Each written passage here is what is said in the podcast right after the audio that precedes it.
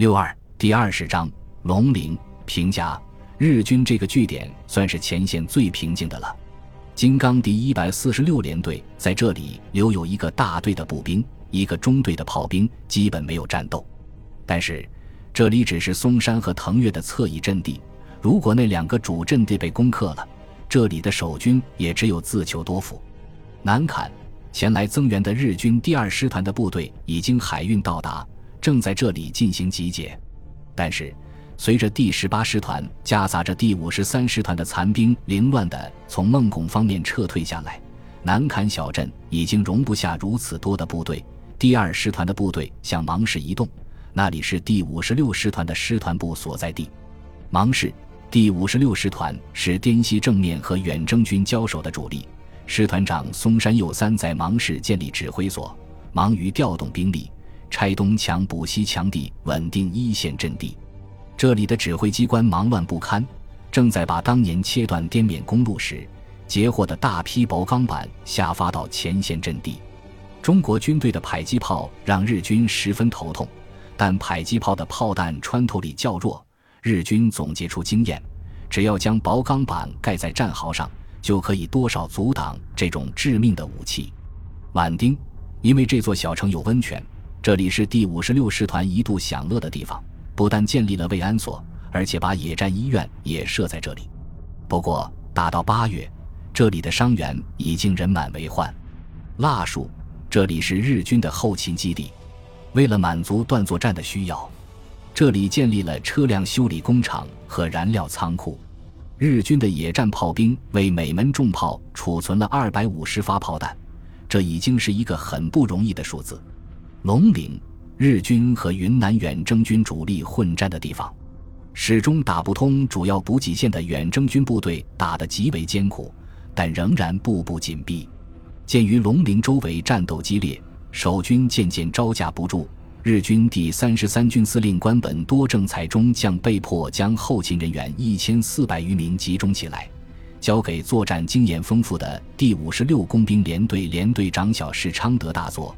由其带队重整阵地，小士被任命为龙陵守备司令，率部在瓢泼大雨中和疲惫不堪的远征军部队苦斗于龙陵城下。嵩山，这一系列地名可能会让大家眼花缭乱。幸好日军第三十三军主任会计石川台一留下了一段说明，总算让我们能够把这些地点的情况搞清。按照石川的说法。这都是滇西边境周围日军的据点。由于日军攻陷滇西后，一直是第五十六师团在这里驻守，所以这些据点串在一起，就形成了第五十六师团的防御布局。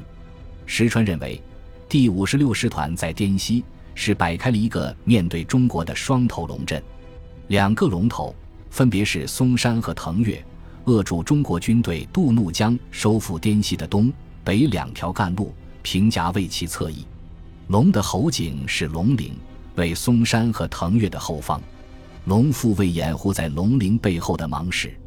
以下宛丁、兴威一串城镇构成跨越国境的龙的脊骨。腊树是龙尾，再向南的曼德勒和梅苗已经属于缅甸中部地区了。而宛丁侧翼伸出一只龙爪，以南坎为关节，以巴莫为直爪。迎向西北方向的密支那，应该说，中国军队的作战计划颇有针锋相对之意。云南远征军主力一开战就强渡怒江，突破寨攻防一线日军阻击，从北、东南三路走小路直插龙陵，试图一剑斩断这条双头龙的咽喉。如此，日军在腾越、松山等地的布防就失去了意义。不料，龙陵奇袭功败垂成。缓过劲儿来的日军拼死扼守，加上雨季开始，进攻变得极为艰难。没有打开后勤公路，给养不足的远征军部队在龙陵很快显出后劲不足的缺点，以至于打成了对峙。拿不下龙陵，腾越和松山不但不会成为砍断藤条上枯死的瓜，反而成为抵在中国远征军肋部的两柄利剑，使其动转不灵。中国远征军被迫回头。改变原有设想，先和两个龟缩在工事里的龙头交战。腾越和松山日军都修筑了坚固的防御阵地，远征军缺乏攻坚经验，在攻击这两处日军据点的时候损失惨重。攻打密支那是一场艰苦的战斗，驻印军此时也需要一段休整时间。石正信为段作战制定的发动时间就在这个此消彼长的时候，而为了执行段作战，在第五十六师团控制的这片不大的区域里，与两线夹击之下聚集了五个师团级番号的重兵，却有破釜沉舟的勇气。战斗前，石正信反复到各部鼓舞士气。充分让参战日军理解，如果此战不胜，日军在滇西狭小的地域中将全无回旋余地，只有如同峡间之战日本一样猛扑过去，打垮当面中国军队，才能保证一条生路。日军的作战勇气在灭亡的威胁面前空前高涨起来，和已经能用大炮轰击巴黎的德军一样，石正信也几乎要成功了。然而。段作战却在战斗打响之后，如同风中的蜡烛一样熄灭了。九月三日，段作战正式展开。日军以第二师团和第四十九师团吉田支队为先锋，向龙陵方向中国远征军部队发动了全面反攻。反击的直接目标，则是救助和增强岌岌可危的松山和腾越两地守军。只要保住这两地，龙陵的中国远征军再能打。没有充足的补给和援军，也如同缚住一只手的拳击手，难以取得胜利。为了掩护进攻，日军罕见的以重炮与中国远征军打起了对攻，这不能不说是一招妙棋。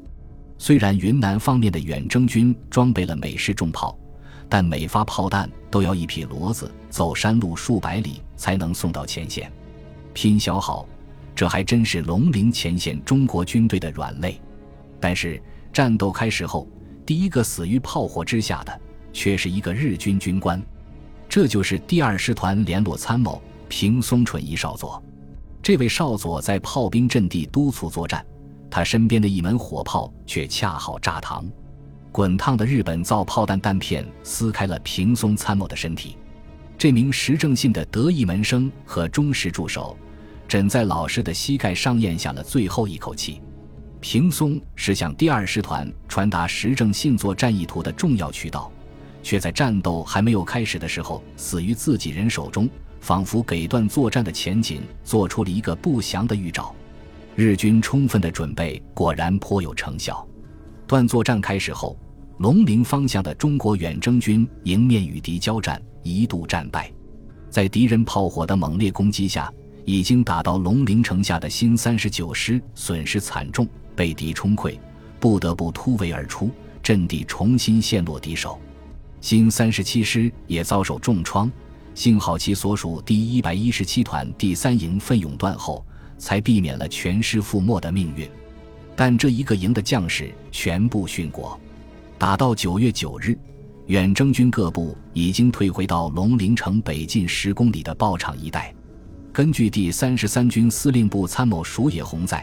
昆司令部战绩第三十三军的战斗中记载，日军总部收到了发自松山署名金光惠次郎少佐的诀别电。就在这一天，松山被中国军队拿下，守军全部玉碎。时间鼠也可能记错了，这条电报发于九月五日，松山敌军最后被歼是在九月八日。九月九日，推测是日军确认松山失守的时间。两天以后。又一封诀别电报到达，这一回是腾越，东北军第五十三军浴血苦战，与第五十四军会合于腾越城中。九月十二日，日军城防指挥部发出诀别电，又经过两天挣扎，日军第一百四十八联队三千余人终于全军覆没于这座古城之中。中国军队付出的代价更为沉重，从此腾越增加了一座国殇墓园。松山打了一百二十天，腾越巷战就打了四十天，中国军队一直在忍受着不断的伤亡，但一直也没有停止进攻。现在，这种持续不断的努力终于得到回报。如果这两地被攻克的时间晚上一个星期，石正信的断作战或许就是一个未知的结果。砍掉双头龙的两个脑袋，顿时让整个断作战失去了方向。